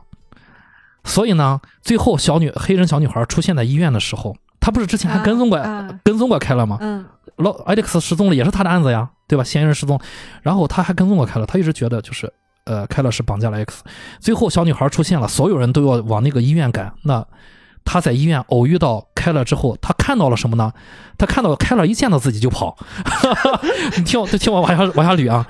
所以第一反应是，既然这个小女孩出现了，你应该问去问这个小女孩什么。然后他突然意识到，你跑我就得抓你，为什么呢？因为你见了我就跑，你见了我就跑，那能让我想到什么呢？就是你要去把你的这个罪行，所谓罪行就是凯勒警警探这儿看，凯勒是囚禁了 Alex 的，啊、他之前是有这种假设的，对吧？他没法求证，所以在这儿看他就是、嗯他一定是去到了他老窝去去找那个 Alex 了。凯勒跑就是为了回去，要么就是毁尸灭迹，或者把他转移，把 Alex 转移。所以警探想的就是嗯我去抓他，而事后发生的我们就看到，就是警探就是去了老屋嘛，对吧？警探去老屋，但警探去了老屋发现，哎，凯勒不在这儿，凯勒不在这儿，当时已经不重要了，因为他发现了 Alex 在这儿，把 Alex 释放了。然后呢，在这之后，这个 Keller 就失踪了，所以警探就会有一种犯嘀咕吧，可以说，但是这个嘀咕没演出来，他就会想，，Keller 有没有可能是因为绑架了 Alex，然后畏罪潜逃了？这一点我们可以从凯勒的老婆那个台词说：“我知道你不相信，但是他真的失踪了，他没回来过，对吧？”凯利他凯勒呃凯勒的老婆是跟 Loki 这样说过的，所以当时我、嗯我仔细去看了那个。因为那个很重要，那个表情跟那个 Loki 的表情，Loki 在听到他老婆说这个话之后，嗯 Loki 是面无表情，Loki Loki 是有疑惑的，所以说 Loki 是怀疑男主凯勒是畏罪潜逃了，是因为他绑架了 Alex。然后呢，他老婆还说了，说我老公是一个好人，He is a good man。然后他说完之后，他老婆还期盼的看看这个 Loki，期望他有一些回应，Loki 没有任何回应。Loki 心里面对她老公有一个判断，然后她老婆看到没有回应，老婆就出门了。然后呢，Loki 就回到了案发现场。当然，我觉得他回到案发现场就是导演给我们的一个开放式结局。他站在那个院子里面，产生了那些对话，包括就最后我们听到的那声所谓的哨响，都是导演给我们的一个开放式结局。就是我们觉得 Loki 嗯会是一个什么样的走向，其实就是反映了我们是一个什么样的人。我是这么觉得的。就是如果 Locky 还是回，就是像夕阳说，Locky 还是以前那个状态，没有成一个成长的话，还是以前那个状态的话，他还是在按照以前那个思路，我觉得他会回到那个，Keller 是畏罪潜逃，因为他囚禁殴打了 Alex，他畏罪潜逃了，他是绝对不会听到那个哨声，他还是在以前那个迷宫里面。如果他要是成长之后，我觉我他要是走出来了，自己有所领悟的话，他反而会能听到那个哨声。我是这么觉得。嗯，这这我有一点点存疑哈。就如果这个 Lucky 他之前就怀疑那个老房子是囚禁 Alex 的地方，他为什么那次没有查完，后面没有再去？这是一个疑点。还有一个就是他在医院也听到了黑人小女孩说：“你当时在那里。”没有没有没有没有听到，Loki 没听到，他没听到。Loki 一去医院啊啊，男主就跑了，Loki 就追他去了。那我理解错了，我以为他想到他曾经去过那个房子，他要去看。这个就是刚才夕阳一开始说的，就全程我们的两位男主角的信息量都是有差的，嗯，就是永远他都比他晚一步。我补一句，Loki 如果那个时候也能冷静下来，嗯。进到小女孩的房间里面去听小小女孩说那句话，嗯，说 Keller 当时也在场，Loki 就知道 Keller 去干什么。其。实我倒反而觉得那个事情恰恰是他的一个转变的一个契机，因为他意识到自己错了，嗯。就是他一他找到那个 Alex，然后找到了姨妈家，他才嗯终于意识到自己错了，自己被蒙蔽了双眼。我觉得那个是是他转变的一个契机。然后，当然他的转变是凯尔给他 造成了这么一个机会。但他转，但是呃，Loki 他的转变在在那个姨妈家，嗯他的转变是他看到了姨妈要杀那个小女孩，当时并无开了的任何的，那没有，他是看到了那个照片上面的迷宫，他终于看到了那个项链了。他是看到了小脸，但是和开了是没有关系的，对是他自己不知道的。是因为那个凯勒绑架了 Alex，嗯，然后他拯救了 Alex，然后他把 Alex 这个事情告诉他的姨妈，所以就是他才去了他姨妈家那是。因为我们是上帝模式，我们知道这一切，嗯，但是你站在艾利呃 Loki 的，他当然不知道，他是不知道的，嗯，他当然不知道，他看到的就是嗯，但是他知不知道不重要，他重要的是这个事情是他的一个转变的契机。他看到了另一种可能了。嗯他以前就哎觉得是蛇男，可能。对，刚才热热还说那个这个就是我为什么一直坚持，就是嗯。狼叔才是这个片子的比较更像男主角的那位主角，是因为、呃，但当然这个不重要啊，就是我觉得每个人看电影的时候都会在电影里面寻找嗯。一个自己觉得是主角的那个人，你甚至可以觉得 Alex 是这个片子的主角，也可以像刚才夕阳说的，其实 Alex 是一个救赎，所谓替罪羔羊的这样的一个代表，我觉得嗯。其实也非常的有道理。嗯。就呃，我自己当时为什么觉得狼叔是主角，是因为我们从这个故事一开始，你会发现，就是他其实进入这个故事比呃 Loki 要进入的早很多。嗯，如果说你选择在整个这个故事里面去带入一个主角的主观的视角的话，其实父亲的这个视角是更容易被观众们带入的，嗯因为你会跟着他的脚步一起去共情他嗯呃，完成一个就是有目的的去做一件事情，然后直到发现自己做的这个事情可能是错的，然后又进入一个自我救赎的模式的这样的一个心路历程。他是典型的那种，就是屠龙者争宠终成龙的那种典型的代表，就是。他从一开始觉得自己做的这个事情是出于亲情和保护的目的去做的，但是他却去虐待别人的孩子，就是这个事情本身就是最后那个老太太说的我想要做的那个事情。嗯我就是要用这个东西来去剥夺你们这些为人父母的人的信仰。那其实，如果狼叔，假如他没有在最后一刻悬崖勒马的话，可能 Alex 真的会有生命危险的话，其实他的就是犯罪者的目的，其实说白了就是达到到了，对，但是他直到最后，他回到了那个地方，他被关进去的时候，他用他送给他女儿的那个口哨，我宁愿相信他最后是真的有吹出声，就是警察真的有听到，是因为我第一次在电影院里面看的时候，那个声音真的很明显。对，就是因为他有做一个渐强，对第一次、第二次、听了好几次第三次，一共三声吧，我记得是。是然后第一次真的是非常非常的微弱，然后他就站在那边，然后又后面两声其实是有一次比一次声音大，哦，我就宁愿相信他是真的有听到那个声音，就是他完成了那个所谓的。自救的那个过程，就是我觉得，呃，他片子里面可能没有交代，但是其实你你可以看到，就是狼叔其实是有嗯心理阴影的，对就包括他父亲的自杀，包括他一直废弃的那所老宅，一直没有去装修。他明明就是一个木匠，但是他一直都没有去翻修那所房子。就你可以看到很多他嗯的人生的一些很阴暗的部分的蛛丝马迹。包括他为什么把 Alex 关到那个老屋，对对对对，没错，就是他呃有他现在拥有一个很完美的家庭，然后他非常执着的想要去保住这个家庭的完完整、完美的这种执念，然后就是会让我觉得说他观观众是很容易跟随着他的这个视角去去成长的。嗯嗯，我觉得导演给观众留这个所谓的全知的视角，也是为了要让大家去反思我们做的每一件事情。是不是就是陷入了我们自己的那个，就是很执着的那个怪圈，然后我们忽略掉了很多我们本来应该去。因为我记得在里面，就是 Loki 有跟 Keller 说过一句台词，我非常的喜欢。他说：“凯勒先生，你现在应该回家去陪你的家人，陪你的太太和你的儿子。”就他反复的跟他强调这句话。当他第二次去到他家，然后发现他喝多了躺在地上，当然他是装的啊，他就跟他说：“他说 Go home。”就他一直都有在提醒他说：“你你回家吧，去去看看你现在身边的那些还需要你去关心、去爱的人。”就我觉得这个其实是导演想要告诉观众的。嗯，他一方面给我们看到一个不那么完美的主角，另一方面他。期待观众可以从他的身上看到自己的一些人生当中的或者心理层面上的一些不足，然后去反思，如果是我的话，我应该怎么去做？嗯，对，我觉得肉肉说的这个反思，我我个人的理解啊，就是导演是用物化了一个一个东西，给我提醒我们，就是那个口哨。嗯，就是那个口哨吹出的那个哨音，那个口哨，我觉得就是，如果说我们是呃没有信仰的人群，我们可以有一个反思；如果是有信仰的人群，他可能对于教徒来说是要去反思自己对于呃就是一个呃信仰上的一个一个需求，自己在这个信仰中是一个什么样的位置，是有一个这样的反思的。刚才这我们大屏幕上在放这个剧情，刚刚这段剧情是我觉得非常精彩的，就是他去问这个姨妈。呃，你知道“迷宫”这个词啊？就是这这个词其实是一个关键，因为迷宫，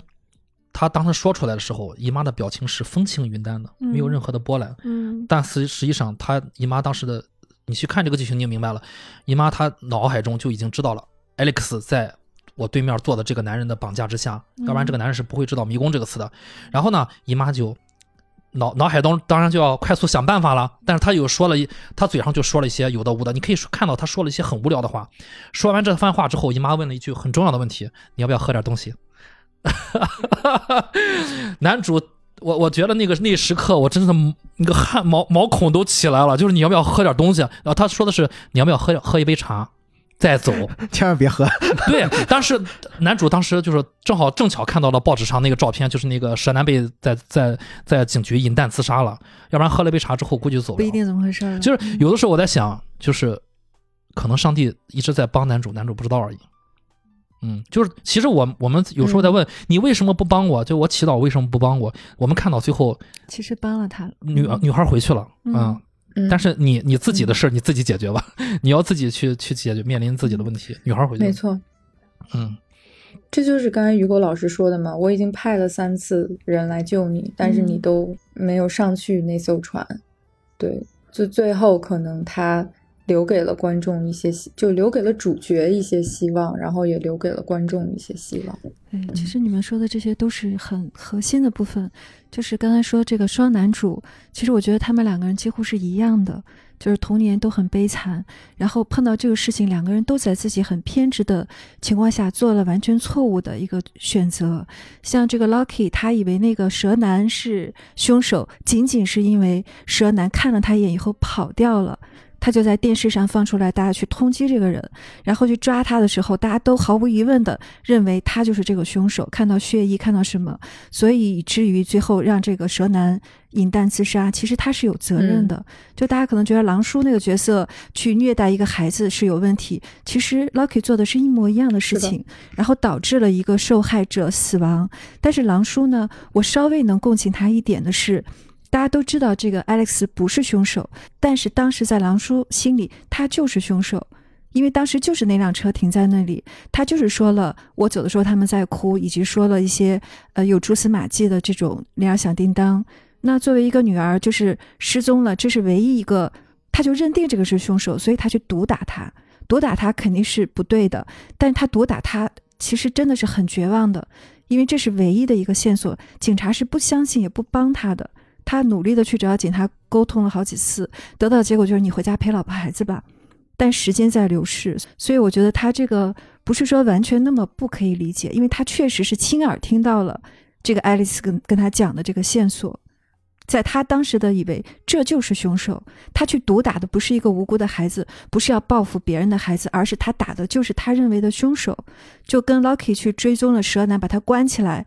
所有的都指向他是凶手是一样的，所以这两个人都是犯了一个极大的错误，后来又修正了计合的修正了而已。你看，这这两个人恰恰就是刚才玲玲姐说的，恰恰是这两个人的一个区别，嗯，也是这个片子我觉得。呃，从另外一个角度去讲的一件事情，就是你看，Keller 他是一个什么样的人？就他会把所有的事情合理化。他杀戮是为了，就是我赎罪啊，这个这个我是为了吃。然后 Alex 是因为他说了那句话。然后甚至在当他们所有人的证据指向那个蛇男的时候，嗯，他依然选择了去毒打 Alex，就是因为他要把给他的行为一个理由。就是包括那个，这个我觉得他还是这个时候相信他孩子没死，可能一方面是你说的，一方面还是残余了，因为他见到的不是尸体，对他要给他的执念一个一个落点，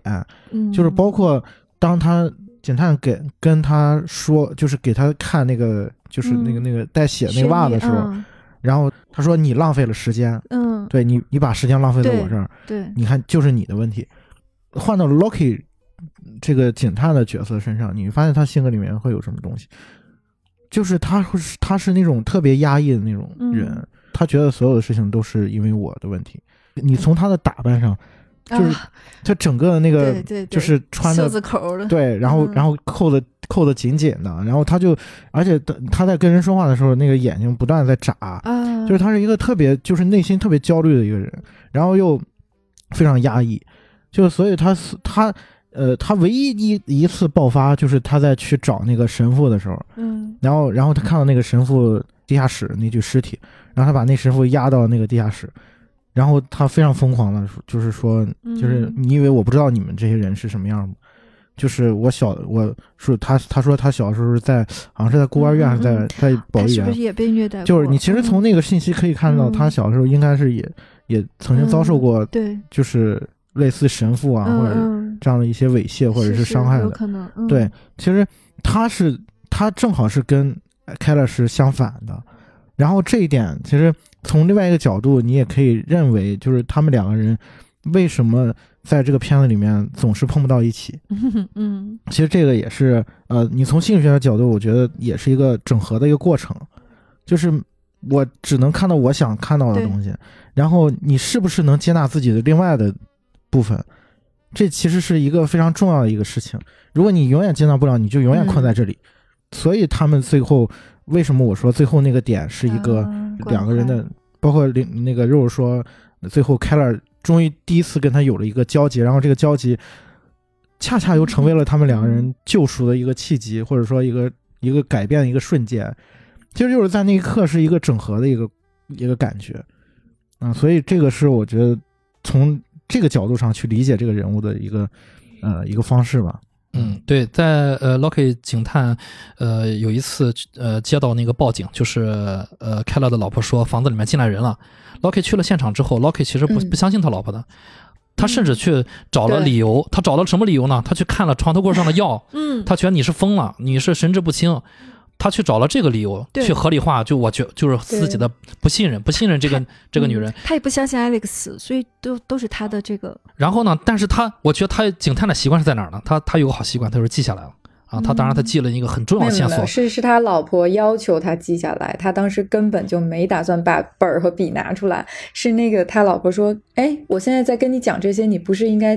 打就是 handwriting 吗？”对。然后他就是。我我觉得他其实他的态度很明显，从第一次他遇到狼叔的时候，他就说，哎，就是他就觉得这个男的好烦，因为你会看到他当着狼叔的面，他是讲一些很公式的话嘛，然后他回到回头在警局里，他就说这个男的真的快搞死我了，然后第二次他去他家的时候，他又是，我觉得他是有流露出这种态度的，嗯，就是当他老婆在跟他讲这些所有事情的时候，因为他当时神神叨叨的在讲这些话，然后他其实一开始他根本就没打算记，然后是后来他说你要不要记一下，然后他就才把那个本儿拿出来，就随便写了两句，你又看到他很潦草就写了两句，半夜入室，东西丢了。从窗户走了，就他就对对对，他一开始写的是地下室，他写的第一句话是地下室，但他老婆马上就说我们我们我们没没检查地下室，赶紧去地下室看一看。但他后面确实记了一个有用的东西，就是那个。二楼的卧室的房那个窗户开着，直接就影响让他联系到了那个人，他是可能那个蛇男是入室去偷了孩子的衣服，他去，所以他赶紧就开着车回到那个那个案发现场，他才从那个泥里面找到了那个袜子，那个袜子，对。但是你可以看到一开始那那一呃他接警的那个时候是对他老婆是不信任的，是。对不信任的，他活在一个他处在一个自己的模式里面，但到最后结局的时候。当他成为了那个女孩所谓英雄的时候，他老婆把那个小女孩啊过来道谢，然后小女孩先走。他说他老婆跟他说：“他说我知道你不相信我，但是他真的就是说他的，当然说的是自己老公啊。我知道你不相信我，但是凯勒真的是失踪了啊，他不是在逃避什么，表达了这个意思。然后他老婆就退场。这个时候你再去看那个 Loki 的表情，Loki 是是我觉得是有一个有一个成长的，就是他是跳出原来那个状态的。”啊，他这次我觉得他是，当然是每个人看到那个剧情，你每有每个人的选择啊。啊，我我的感觉就是他是相选择相信了这个女主人的。嗯，他是开始认真的考虑，这个男主人他是不是真的是失踪了，而不是畏罪潜逃。呃，如果他相信的话，他再回到那个案发现场，他是有可能去听到那个哨子响。假如说他不相信，他是绝对不会听到的。是的，他是绝对不会听到。他听到他，他听到他也不走了，他听到也不会意识到是那个男人在哪，因为他一直以为那个男的是畏罪潜逃的。他见了我就跑，他当然是畏罪潜逃了。对，就看，所以说这就是这个导演厉害的地方。对，也也就是，我觉得导演无时无刻不在告诉我们说，就是你听到什么呀？其实这个就是跟我们看电影是一模一样。听到什么？你听到什么？你看到什么？完全是一个非常主观的东西。就是我觉得可能，比如 Chris 他他看过很多遍这个电影之后，你会发现它里面有很多非常惊人的细节，就是都是你可能看第一遍或第二遍或第三遍的时候你都不会注意到的细节。然后，直到你真的深入到这个故事里去的时候，你才会真的看到和听到。这个其实跟警察探案的过程是一模一样的。是的，你从一开始你接收到的信息永远都不可能是百分之百全部的。你你在每一个时候都有可能会选择性的听到或不听到，看到或不看到一些东西。然后，直到最后，你选择相信的那一瞬间，你的那个整个的那个视听就被打开了。然后你就听到了他想让你听到的那个东西。我我觉得还是回回到就是导演的身上，他其实虐待的还是观众嘛。对，就他到最后都没有让我们知道说他到底有没有听到，有没有包括他最后戛然而止的那个地方也是非常的微妙，就是他就在回头与不回头的那一瞬间，然后黑屏了。你你也不知道他是不是就真的去开挖了，或者是怎么样了。对，让我们自己思考，反而就看到了我们自己。对，是的，这这个是最重要的。是，是的。其实提醒那个那个红色的哨和那个哨声，提醒了我们平时在日常的生活中，嗯，你是不是会跳出来听到那个哨声？嗯，是的，是的，是的。我觉得这个非常的重要，就是我们选择相信一些人和不相信一些人，其实。都是主观的判断。我最近因为有一些自己的事情，然后其实我也跟夕阳聊过这方面的东西。他其实当时有跟我讲一句话，他就说：“你现在知道的这些事实，全部是你自己主观加工过的事实，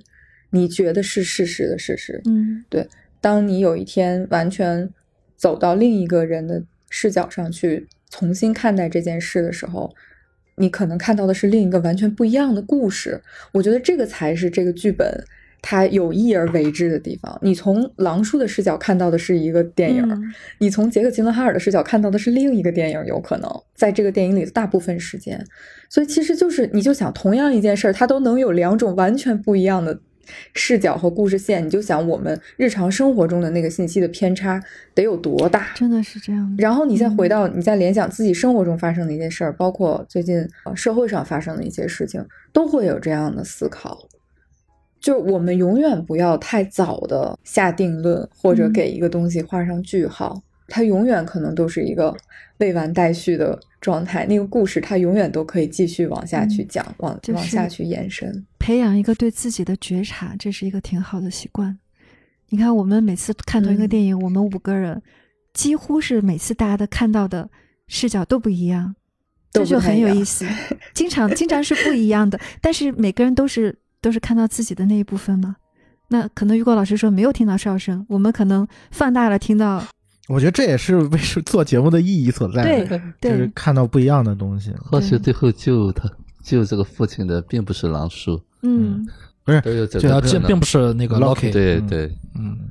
其实这些东西呢，说实的话，就是我们呃，不管是在讨论还是生活当中，永远记住，呃，未知有很多，我们可以认真，不是说不可以认真，但是呢，不要被认真所困。嗯，其实有时候，比方说警察他需要这个认真劲儿，就我说要职业化，嗯，但是呢，你要知道你有不同的角色，你不能。天天就像在警察呃办案一样，这样你就是在局限里面了。嗯，这阵儿你可以是一个警察，这阵儿你可能是一个普通人，啊，所以但是呢，我们可能就是会，呃，好像上次我们在讨论那个教师的时候也是这样，啊，往往就是说你的模式会局限到你把这个职业变得成为你个人的一部分了，啊，其实这只是一个角色，只是一个职业。嗯嗯，呃，最后一个小问题就是，电影里面其实出现了应该两镜或者两镜以上的树木的空镜，嗯，这个还是很有意思的。呃，如果大家对这个有留意的话，可以就是说一下自己的感受，就是为什么维林纽瓦会留下这些空镜，树木的空镜。其实第一幕也是，然后包括危险来临的时候，他们在那个房子里面，在那个弗兰克林家里面去吹小号，吹那个那个很难听的美国国歌的时候，又给了两棵树的空镜啊，那个压迫感。为什么会这么做？先说一下这个树木空镜，这不算小问题了。这这我觉得，嗯，它是一个特别重要的一个符号。其实，其实这个这个片子里面那个 Keller 是是一个木匠嘛，嗯，但是呃，其实没交代，没有用话来交代他的职业。但是他是交代了，他说我做木工的钱不够你买车的那个。哦，他交代前面交代跟他儿子说的。哦哦哦。对，其实我觉得一方面，这个树木本身 就是它可能就是也指代了主人公的职业吧，嗯，然后另外一个很重要的点，可能要跟这个片子后面就是很重要的一个符号去联联系到一起，就是那个迷宫那个符号，就是迷宫这个意象，我我看了一下那个囚徒的，就是港版的翻译，嗯。然后港版翻译就叫“罪迷宫”，对，罪迷宫就是犯罪的罪，那个“罪迷宫”，气死了。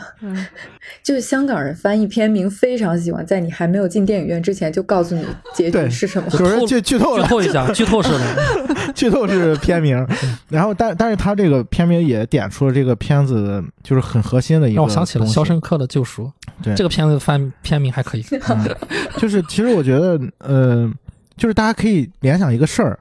就这也是我最近才发现的一个一个一个东西，就是那个迷宫的那个形状，嗯，就包括它的那个纹理，就是它这个片子里面非常经典的那个迷宫那个形状，跟一个东西很像，树的年轮，对啊，就跟树的那个年轮非常非常像，嗯，其实那树的年轮是代表了树的那个年龄嘛，成长就是你可以你可以对，你可以理解成一个生命的轨迹或者一个成长的轨迹。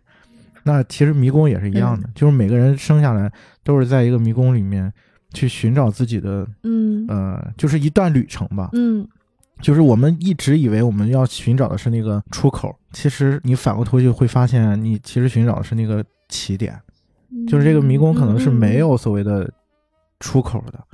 我们经常会在这个。这个过程当中迷失掉自己嘛，就是这个片子的核心的主题也在这儿嘛，就是每个人都困在自己的那个迷宫里面，都迷失掉了嘛。但是，嗯，这也是为什么我觉得最后那个点，就是回到他去吹响那个口哨的时候，我会觉得它是一个非常重要的一个符号的一个，就是表达他最后是获得了一种救赎的，是因为这个口哨是最早出现的一个。符号。就是他一上来，他女儿就跟他爸爸说：“就我那个口罩，呃，就是你你你给我买的那个那个口罩掉了，然后那口罩掉了一百多天了，嗯。嗯，然后嗯。当他回到最初的时候，当他回到起点的时候，一切就解开了。就这个是我对于这个事情的一个理解，就是我觉得这个是因为在呃，就是心理学上那个就是迷宫，它是一个，就是它代表了一种回归的一种意象嘛，就是它转着圈儿的那种嘛。嗯然后所以说，其实往往我们呃以为自己迷失掉了，以为自己想想要的是那个想要找寻的是那那个核心的宝藏或者说是终点，其实不是。嗯，其实你回头看看，你回到起点，你也就出去了，对这个迷宫就消失了，没有了。对，嗯，这个我觉得是这个这个片子非常核心的一个点，就是它为什么树木树木它从一方面就是它有那个纸袋嘛，那个年轮啊，包括那个迷宫，它是一种生命的纸袋，一种生命的象征。然后另外一方面也是在这个迷宫到底是什么，就我们为什么会迷失在这里面？夕阳说到这儿，我想起来这个蛇男好像给了我们一个答案：迷宫外面是更大的迷宫，嗯那满墙的迷宫。当你从从一个迷宫出去，你发现，关键是你找没找到自己在哪儿，自己扮演什么角色，自己身处什么位置。嗯否则你出去一个迷宫，外面还是更大的迷宫，嗯你还是找不到自己。嗯，我在查资料的时候，我就呃就翻到了那个荣格关于就是迷宫的一个、一段话，嗯，就可以跟观众分享一下。嗯就是他是原话，他是他是这么说的，就是说，当我们必须处理问题的时候，我们会本能的拒绝尝试穿越黑暗和黑暗的方式，就是我我们只希望听到明确的嗯结果，嗯而完全忘记了这些结果只有在我们冒险进入黑暗，并且在黑暗中重新出现的时候才能带来。是的，然后，但是要穿透黑暗，我们必须召集意识能够提供的所有启蒙的力量。就生活中的严重的问题永远不会完全解决。如果他们看起来如此，那么这肯定表明某些东西已经丢失了。嗯就是一个问题的意义和目的似乎不在于它的解决方案，而在于我们不断的去努力解决它。只有这一点才能使我们免于枯燥和僵化。就是这是他在谈到说，呃，我们在面对迷宫的这个，就是穿越迷宫这个这段旅程的时候的一段他的他的话啊，就是分享给大家，我觉得嗯很有意义。就是呃，只有通过我们在就是你理解你身处在这样一个迷宫里面，你理解你想要回就是想要找寻的到底是什么，或者说你最终你要跟自己有一个整合，然后只有这样才能够就是呃找到自己存在的意义吧。我觉得是是有这么一个感受在里面。嗯其实我说，其实生活当中哈，就是当我们以为自己在迷宫的时候，那就是迷宫。嗯呃，所有的东西啊，就是我们总是带一些期待，带一些所谓的预设吧。呃，现实当中呢，其实我们就活在当下就 OK 了。其实每一刻，当你遇到的这个，比方说阻碍的时候，你是不是接受这是一个阻碍？所谓的问题呢，都是我们想要控制一些东西才会制造出的问题。当你接受了，那就不是问题了。就是我们一定要跳出来。生活当中呢，其实生活，呃，我我理解的树木啊，啊，就是因为我之前也讲过，第第一次看到树的时候，我会感动的哭。嗯就在中中央公园看一棵很大的树，嗯我当时就想到的是什么东西呢？这棵树啊，几十年它就蹲在那儿一动不动，风吹雨打。那我们整天走来走去，还有那么多的矫情，嗯我们在要什么？我就是那一刻，我被树感动到了，就是这是自然自然法则给你安排的什么东西。本真的那些对，能量。树就是安安心心的当下的树。All I have known, I will let go. You show me a world so far from home. Ooh,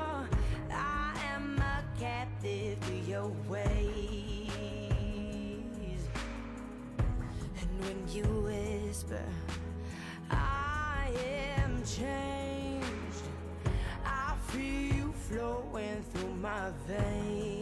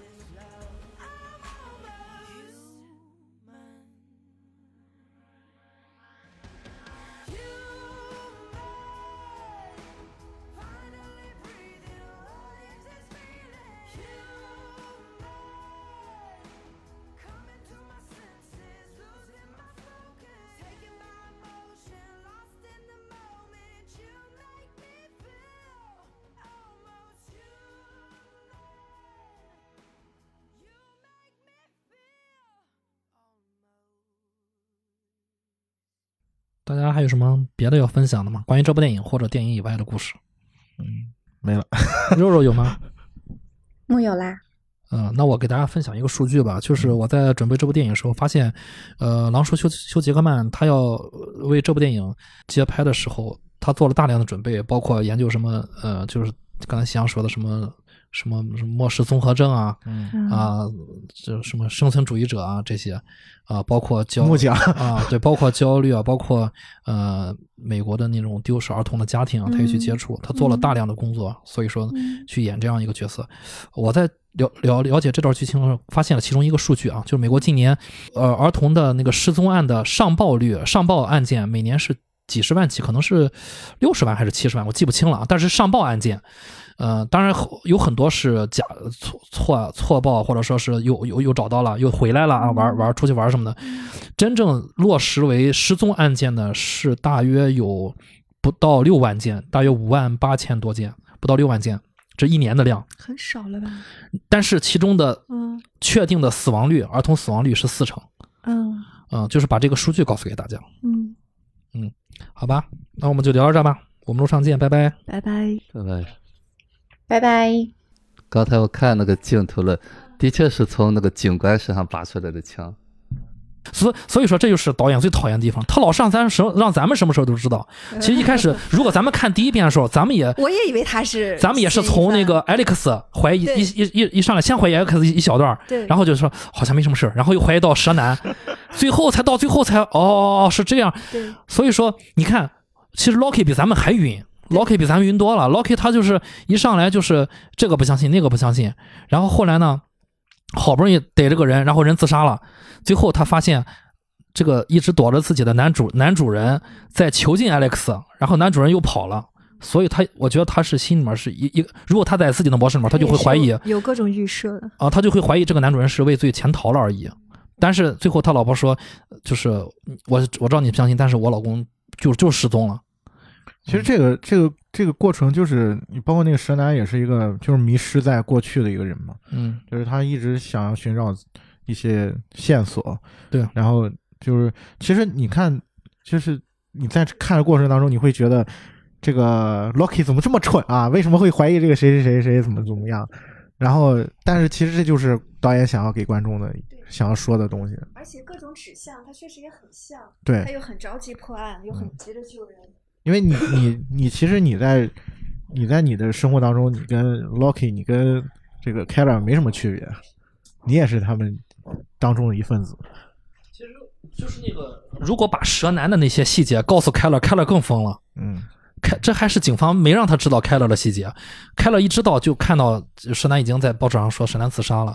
对吧？如果说如果说把蛇男放出来，看了估计还是得又得抓一个，肯定得抓啊，对吧？开了身上的问题更多啊，你你为什么跑？你跑什么呀？对吧？其实最早的时候，这个 Loki 就是没有任何的原因嘛，就是看这个人鬼鬼祟祟的，